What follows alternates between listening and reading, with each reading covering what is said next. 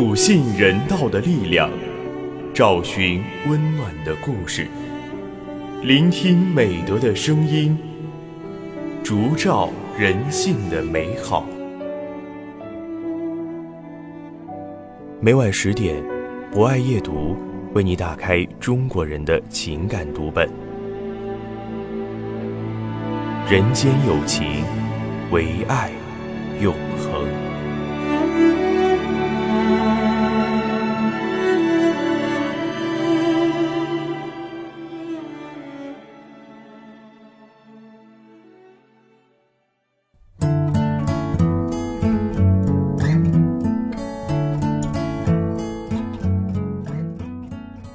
人间有情，唯爱永恒。欢迎收听今晚的博爱夜读，我是今天的主播李国栋。在今晚的博爱夜读中，我将为大家推荐由小平撰写的文章《走得最远的纸条》。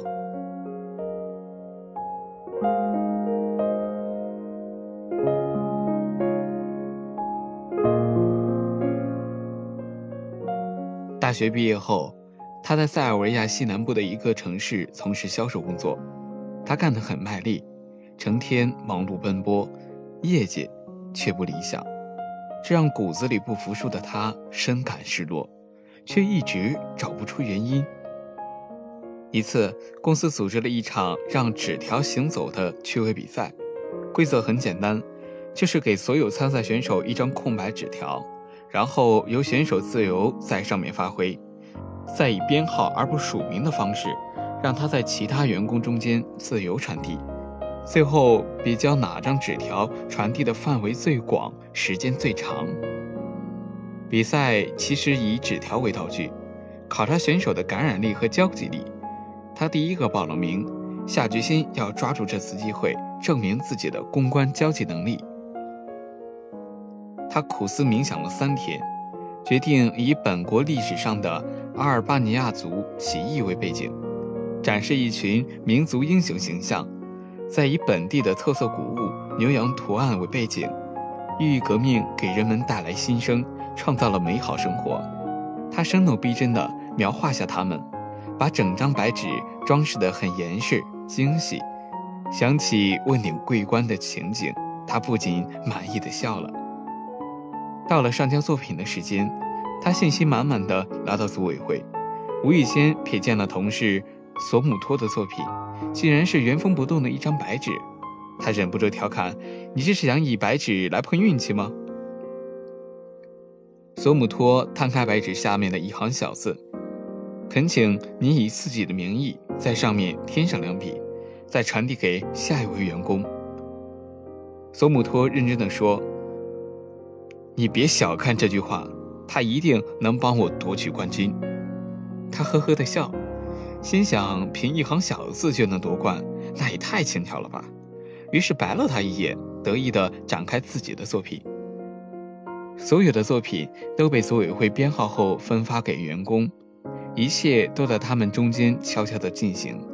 没有选手知道自己的作品流传到谁的手中，也不知道他是否在某个员工那里终止。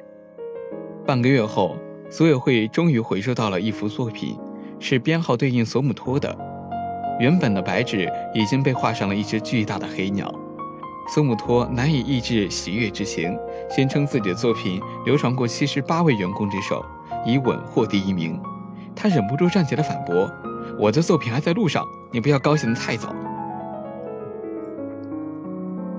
事实是，组委会再也没有收到其他作品，索姆托当仁不让地赢得了比赛。行走的最远的纸条，竟然除了一句恳求外再无其他，这怎么可能？他想不通，自己精心设计制作的作品居然败在了一张白纸上，于是愤愤地找到索尔托，问他原因。索尔托叹了口气，毫不忌讳地说：“如果你是传递纸条的员工，在他人的作品和自己作品之间，你会选择去传递哪一个？显然是后者。”其实我们做事不成功，往往不是因为想的太少或者干的太少，而是过多的以自己的立场去想事干事，却忽略了他人的心理和感受啊。他陷入了沉思，这才知道世间最有亲和力的事物，并不是某个天才殚精竭虑地创造出的，而是那些尽可能多的承载他人智慧和期待的东西。纸条是这样的，每个人又何尝不是如此呢？忘记自己，尽可能多的吸纳他人的建议，才会走得更快更远。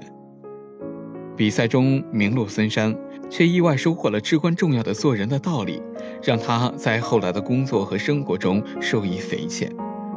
此后，当他转行做了检查后，总是习惯站在他人的角度替人分忧解难。到科索沃独立时，他被任命为国家检察部队副总指挥，之后成为代总统。他的全名叫阿蒂费特亚西亚加。三十五岁时，成为科索沃首位女总统，朋友都羡慕她的职场成就，说她是上天的宠儿。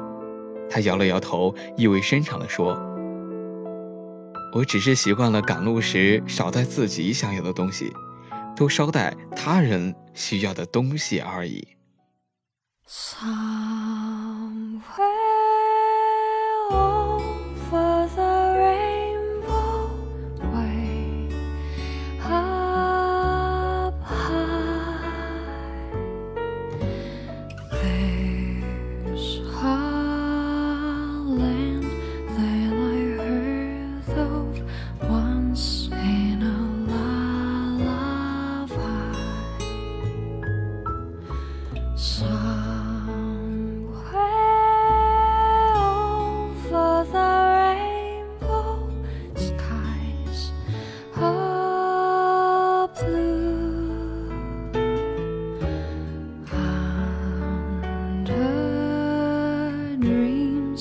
True there to dream really do come true.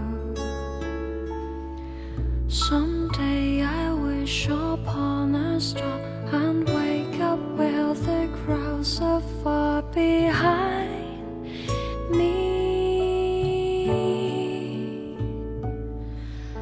Where troubles melt like lemon drops away up above the chimney tops, that's where you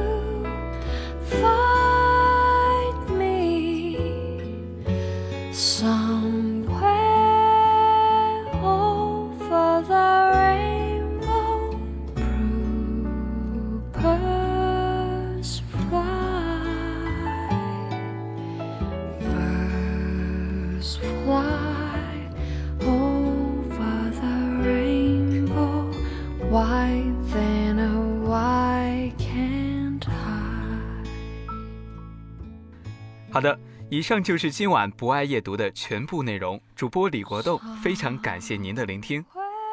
本节目由中国红十字会总会报刊社与武汉市红十字会联合出品，专业支持汉口学院传媒学院。